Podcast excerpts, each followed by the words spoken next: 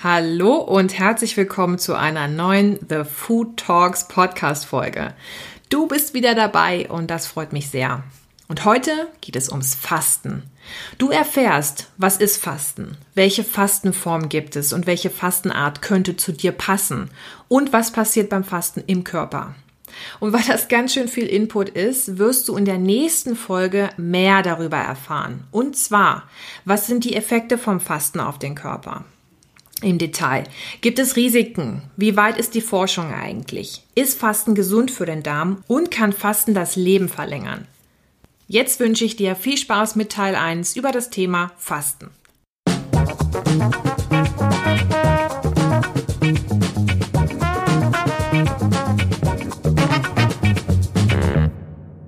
Wenn du diesen Podcast zum ersten Mal hören solltest, möchte ich mich kurz bei dir vorstellen. Mein Name ist Dr. Ann-Christine Dorn und ich bin eine studierte Ernährungswissenschaftlerin und habe die negativen Effekte von Übergewicht auf den Körper und die Knochen erforscht. Und jetzt bin ich als Ernährungsberaterin tätig und helfe anderen dabei, dass sie sich mit ihrer Ernährung wohlfühlen. Und hier im Podcast geht es um eine gesunde Ernährung und um das passende Mindset dazu, um deine Ziele erreichen zu können. Und wie schon erwähnt, heute geht es um das heiß diskutierte und gehypte Thema Fasten. Und das Thema ist jetzt nun wirklich schon fast in jeder Zeitschrift mindestens einmal aufgetaucht, aber was bringt denn das jetzt wirklich für deinen Körper, für deine Gesundheit und auch für dein Wohlbefinden? Und gibt es Risiken?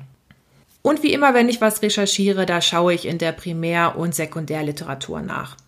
Und die Primärliteratur ist das, was ein Forscher herausgefunden hat. Also ein Forscher sitzt in seinem Labor, forscht fröhlich vor sich hin, findet etwas heraus und das wird veröffentlicht. Das ist die Primärliteratur.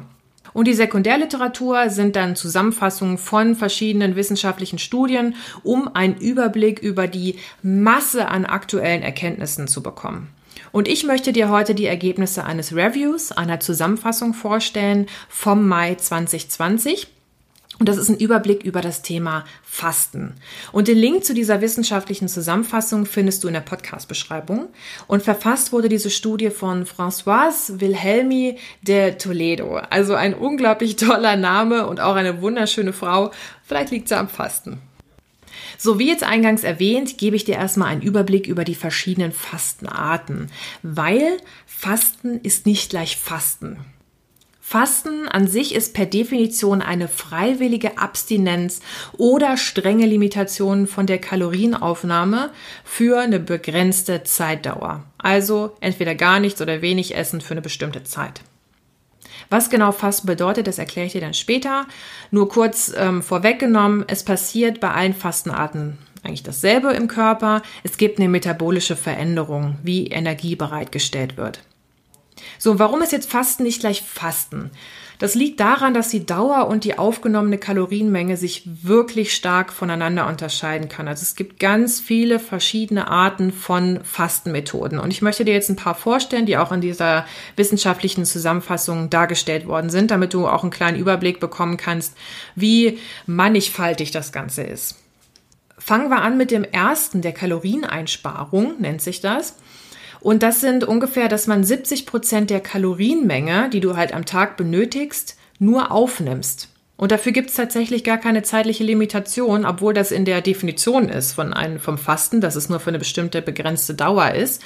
Aber dafür gibt es gar keine, weil es eben möglich ist, 30 Prozent weniger Kalorien täglich zu sich zu nehmen und trotzdem nicht unterernährt zu sein. Also dass man dennoch alle Vitamine und Nährstoffe in ausreichender Menge zu sich nehmen kann aber es ist aufwendig. Ich mag dir auch direkt meinen Gedankenimpuls mitgeben zu diesen verschiedenen Fastenarten. Und bei dieser Fastenart, also der Kalorieneinsparung, muss man sich eben ganz klar überlegen, ob man das möchte, dass man für den Rest seines Lebens weniger isst, als der Körper eigentlich braucht. Weil da muss man natürlich aufpassen, dass man wirklich nicht zu dünn wird und dass dir der Metabolismus auch nicht einschläft. Also das ist ja wie bei einer Diät. Wenn du weniger isst, dann wird dein Metabolismus auch langsamer. Deswegen nimmst du ab einem bestimmten Punkt auch ganz langsam bis gar nicht mehr ab und das ist ja ähnlich. Machen wir weiter mit einer anderen Fastenart und davon hast du garantiert schon ganz viel gehört. Es ist das intermittierende Fasten. Und dort gibt es zwei Möglichkeiten, intermittierend zu fasten. Also intermittierend heißt auf nicht so schlau, quasi einfach nur mit einer Pause. Beim intermittierenden Fasten gibt es erstens den alternativen Fastentag. Da isst man an einem Tag ganz normal und am anderen Tag gar nichts. Also 0 Kilokalorien aufnehmen. Dann isst man wieder normal und dann wieder gar nichts. Und immer so weiter im Wechsel. Und die Umsetzung ist wirklich leicht einzuprägen. Es ist vielleicht nur ein bisschen blöd, wenn dein Fastentag gerade auf einen Samstag fällt, wo eine fette Party steigen soll und du nichts vom Buffet essen kannst.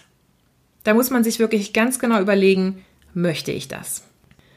Und Variante 2 beim intermittierenden Fasten ist die zeitlich, das zeitlich limitierte Essen. Also das kennst du möglicherweise unter 16 zu 8 Methode. 16 Stunden lang nichts essen und in acht, in den acht verbliebenen aneinanderhängenden Stunden darfst du dann essen. Und viele lassen da entweder das Frühstück weg oder das Abendessen, weil über Nacht isst man ja für gewöhnlich nichts und weil, weil man da schläft. Und so schafft man es, dass man 16 Stunden am Stück pro Tag eben nichts isst und in dieser Zeit fastet. So, und da stellt sich metabolisch was um, was ich aber später nochmal genauer erklären werde. Und so kannst du zum Beispiel um 12 Uhr mit deinem Mittagessen starten und bis 20 Uhr dein Abendbrot gegessen haben. Und das sind dann deine acht Stunden, in denen du am Tag essen darfst. Mein Gedankenimpuls für dich hier ist. Also mir ist es ganz wichtig, dass du dir bewusst machst, dass es zwar Fasten genannt wird und quasi per Definition auch Fasten ist, dieses 18 zu 6 äh, Modell, weil sich eben metabolisch auch was in deinem Körper verändert, ähm, dass es aber auch eine spezielle, besondere Ernährungsform ist. Also viele nutzen dieses 18 zu 6 Prinzip, um abzunehmen. Und dann ist es für mich nichts anderes als eine Diät um eben Gewicht zu verlieren. Und wenn du eine Mahlzeit am Tag weglässt, dann verlierst du Gewicht und auch deine Blutfettwerte werden sich mit einer großen Wahrscheinlichkeit verbessern und das ist toll. Dennoch ist eine Diät ja meistens zeitlich begrenzt. Und wenn du dann dein Wunschgewicht hast, magst du vielleicht gerne wieder drei Mahlzeiten am Tag anstelle von zwei Mahlzeiten innerhalb von acht Stunden essen. Und was passiert dann? Du nimmst wieder zu. Und daher ist diese Fastenart wirklich eher dazu geeignet, dass du dein Gewicht versuchst zu halten und die positiven Effekte vom Fasten einfach für dich nutzt und nicht um Diät zu halten. Und mir ist auch ganz wichtig, das zu sagen, damit du ins Nachdenken kommst. Weil, also ich kann diesen Shitstorm gerade schon hören, der sich möglicherweise gerade zusammenbraut, weil ich es wage, was gegen das heilige intermittierende Fasten zu sagen. Ja, mein Appell an dich ist aber, hinterfrage Ernährungstrends. Ist das gut für mich? Insbesondere wenn du möglicherweise ein emotionaler Esser bist und schon viele Diäten hinter dir hast, könnte das einfach nur die nächste Diät sein, wo du eben nach einer 18 zu 6 Regel lebst. Also immer drüber nachdenken, ist das das Richtige für dich? Du kannst viel ausprobieren, aber jedes Mal, wenn du weniger isst, dann wird ja dein Metabolismus auch irgendwie ein bisschen langsamer und passt sich an. Also einfach nur als Gedankenimpuls für dich, ist Fasten oder diese 18 zu 6 Methode, das intermittierende Fasten, wirklich das Richtige für dich? Willst du abnehmen oder willst du einfach nur gesund bleiben? Was ist so deine Intention dahinter? Das ist ganz wichtig, wenn du fasten möchtest. Was willst du damit eigentlich erreichen? So, und jetzt kennst du schon, dass man nur 70 Prozent der Kilokalorien am Tag essen kann oder eben auch intermittierend fasten kann. Und jetzt geht's weiter mit dem Langzeitfasten.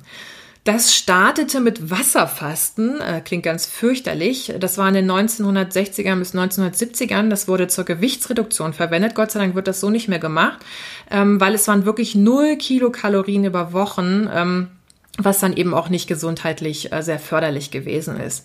Und deswegen gibt es jetzt eine Weiterentwicklung, das nennt sich wohl auch Buchinger Wilhelmi-Fasten. Und dort wird mindestens zwei Tage bis Wochen gefastet. Und ähm, als sicher werden 60 sogar bis 100 Tage genannt an dieser Fastenzeit. Also quasi zwei bis maximal so 100 Tage kann man fasten. Das macht man natürlich nicht alleine, sondern immer unter ärztlicher Aufsicht und auch unter psychologischer Betreuung. Es hängt natürlich auch mit dem Gesundheitszustand zusammen und mit deinem Gewicht. Also jemand mit Übergewicht, also vielen Fettreserven, der kann länger Energie aus dem Fett gewinnen als jemand, der ganz wenig Fettreserven hat. Und bei dieser Fastenart werden so 200 bis 250 Kilokalorien am Tag über drei Mahlzeiten zu sich genommen. Also es sind jetzt keine Mahlzeiten, ne, sondern es ist eine Brühe, ein Gemüsesaft und ein Tee, aber es gibt halt geregelte Zeiten. Und das wird sehr häufig als Therapieform genutzt, äh, bei zum Beispiel Übergewicht, Diabetes Typ 2, bei Arthritis, Autoimmunerkrankungen, Migräne, sogar bei Unfruchtbarkeit kann man es anwenden. Muss nicht sein, dass es immer funktioniert, aber es hat sehr gute Erfolge teilweise erzielt. Und ich kann vorwegnehmen, es gibt halt eben viele körperliche positive Effekte. Und ich muss auch sagen, ich finde die Idee dahinter echt ganz gut, weil wir gehen zwar noch auf die gesundheitlichen Effekte vom Fasten im Detail ein und was da passiert und wie du das für dich nutzen kannst. Das machen wir, das machen wir dann halt in Teil 2. Ähm, aber es, ich möchte über den Grundgedanken erstmal mit dir philosophieren oder nachdenken. Weil es ist ja so, du fastest über Wochen und kannst dadurch gesünder werden. Und das finde ich schon wirklich klasse, weil Sonst bekommst du Tabletten, damit zum Beispiel die Entzündungen bei Arthritis geringer werden. Also Arthritis ist eine ähm, Erkrankung, bei der sich die Gelenkbereiche entzünden und das soll richtig dolle wehtun. Und es gibt eben die Möglichkeit, das durchs Fasten zu lindern. Und das finde ich total klasse, weil man tatsächlich übers Fasten keine Tabletten einsetzen muss. Also in Therapie finde ich das wirklich sehr, sehr oder empfinde ich das als einen sehr, sehr spannenden Ansatz, keine Tabletten einzusetzen, sondern die heilenden Kräfte möglicherweise des Fastens heraufzubeschwören. Also wir gehen ja nochmal darauf ein, was im Körper passiert in Teil 2. Aber ich finde den Grundgedanken dahinter ganz gut, es wirklich mit der, mit den körperlichen eigenen Heilkräften zu versuchen und nicht mit der Chemiekeule. Denn wir müssen uns nichts vormachen, Medikamente haben immer irgendwelche Nebenwirkungen. Ob es jetzt auch Sinn macht, diese Fastenart bei gesunden Menschen einzusetzen, auch das finden wir dann später nochmal gemeinsam raus.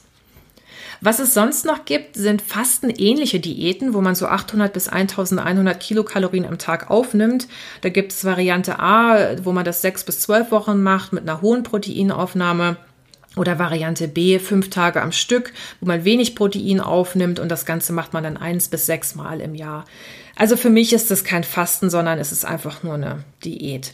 Aber gut, das ist nur meine persönliche Einschätzung dazu. Es wird aber unter Fastenart ähm, geführt.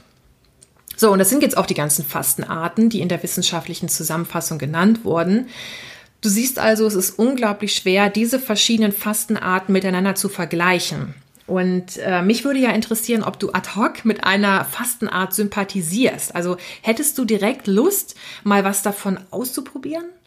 Also wenn, ähm, schreib gerne mal bei Instagram oder Facebook oder schreib auch gerne, falls du sagst, nee, boah, auf gar keinen Fall habe ich echt gar keine Lust drauf. Ich bin echt gespannt, was du dazu sagst.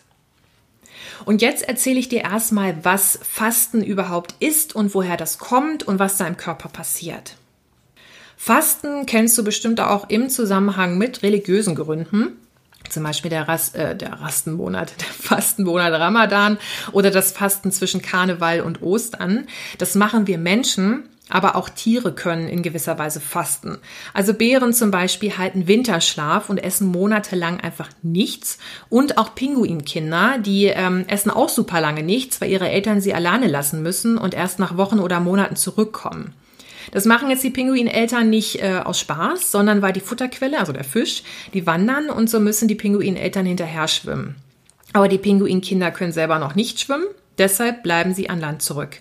Und deshalb werden die Pinguinkinder von ihren Eltern richtig dick und rund gefüttert, damit Mama und Papa Pinguin die mal für eine Zeit lang äh, auch mal alleine lassen können, ohne sie täglich füttern zu müssen. Ja, und so macht das ja der Bär auch. Ne? Der wird richtig rund und richtig schön dick äh, im Sommer und im Herbst und speichert eben die Energie in Form von Fett, damit er den Winter ohne Nahrung ganz gemütlich verschlafen kann. Und beide Tierarten verlangsamen dafür auch ihren Metabolismus, um auch Energie zu sparen. Der Mensch an sich macht jetzt keinen Winterschlaf. Der kennt das Fasten aus der Evolution allerdings nur zu gut und das eher unfreiwillig. Nämlich dann, wenn im Winter keine Nahrung zu finden war. Wenn die Schneedecke so hoch war, dass man keine Samen am Boden finden konnte oder weil ja auch im Winter jetzt Obst und Gemüse nicht unbedingt Saison hat, ne? also Nahrungsknappheit. Und da musste der Mensch auf seine Fettreserven zurückgreifen, um nicht zu verhungern. Was passiert denn jetzt aber im Körper beim Fasten? Für den urzeitlichen Menschen und für uns heutige Menschen ist dieser Mechanismus immer noch überlebenswichtig. Spoiler, es hat was mit Energie und Zucker zu tun. Weil unser Körper braucht ja nun Energie zum Überleben. Deswegen essen wir auch. Also wir erhalten Energie aus Kohlenhydraten, also Zucker, aus Fett und aus Protein. Und unsere Zellen lieben ganz besonders gerne den Zucker. Und unser Gehirn zum Beispiel braucht den Zucker zum Arbeiten und zum Überleben. Und andere Energiequellen mag das Gehirn nicht. So, es verbraucht im Schnitt so an die 100 bis 154 Gramm reinen Traubenzucker. Das ist eine ordentliche Menge. Und deswegen ist es wichtig, dass wir Menschen eine Zuckerspeicherung in unserem Körper haben. Und zwar in den Muskelzellen und in den Leberzellen. Und diesen Zuckerspeicher nennt man übrigens Glykogen. Wenn wir also nichts essen, wird das Glykogen abgebaut, bis nichts mehr da ist. Und jetzt wird's kritisch für unser Gehirn. Das Gehirn verlangt nach Zucker. Und wenn die Zuckerspeicher leer sind und das Gehirn seinen Zucker nicht mehr erhält, dann kannst du ohnmächtig werden. Das ist jetzt nicht sonderlich zielführend und daher hat sich der Körper eine Alternative überlegt. Aus Proteinen kann der Körper neuen Zucker herstellen. Und so kann das Gehirn überleben und somit auch du eben selber. Jetzt ist es allerdings so, dass der Körper Protein gar nicht gerne hergibt, weil Muskelmasse ist überlebenswichtig und Proteinreserven werden für die Hormonproduktion benötigt. Sprich, die Proteinreserven möchte der Körper gar nicht gern anfassen. Um das Gehirn mit Proteinenergie zu versorgen, müssten täglich 200 Gramm Muskeln abgebaut werden. Der Mensch hat aber nur so 6 bis 8000 Gramm äh, Protein im Körper und mehr als ein Drittel sollte davon nicht äh, verloren werden. Und so würde es also keine zwei Wochen dauern und du würdest beim Fasten einfach sterben. So, es hat sich aber gezeigt, dass man locker einen Monat und viel länger fasten kann. Und das liegt daran, dass immer weniger Protein abgebaut wird über die Fastenzeit und dass es eine Energieressource gibt, die ergiebiger ist als Protein und die auch lieber verwendet wird. Und das ist Fett. Was futtern sich die Bären oder Pinguinkinder an? Genau, Fettreserven. Die halten warm und das ist der ultimative Energiespeicher. Aus Fett kann unser Körper nämlich sogenannte Ketonkörper herstellen, die unser Gehirn als alternative Energiequelle zu Zucker akzeptiert und du somit gut überleben kannst.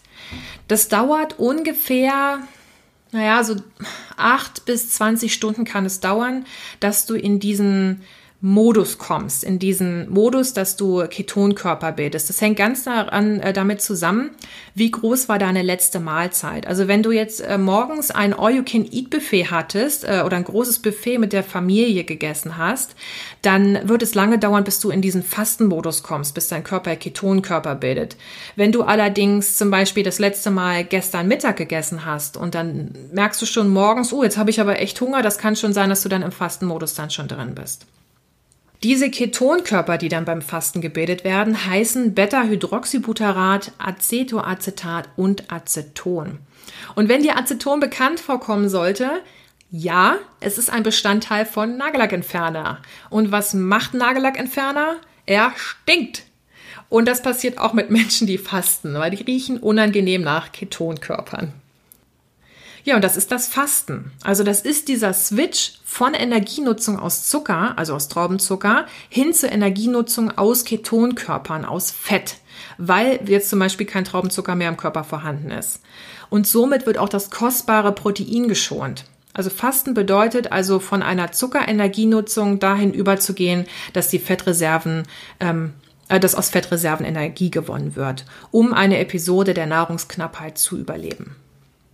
So, und jetzt machen wir für heute mal Schluss mit dem Wissen. Jetzt hast du ordentlich Wissen mitgekriegt.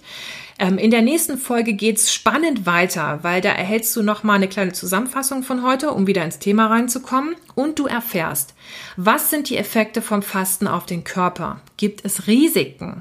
Wie weit ist die Forschung eigentlich? Ist Fasten gesund für den Darm? Und kann Fasten das Leben verlängern? Wie immer freue ich mich auf deine Bewertung und auch von dir zu hören. Äh, kommentiere gern äh, was über die Folge bei Instagram oder Facebook. Und ja, ich bin immer wieder gespannt, wenn du neue Ideen hast für Themen. Ich wünsche dir jetzt eine energiereiche Woche. Deine Ann-Christine.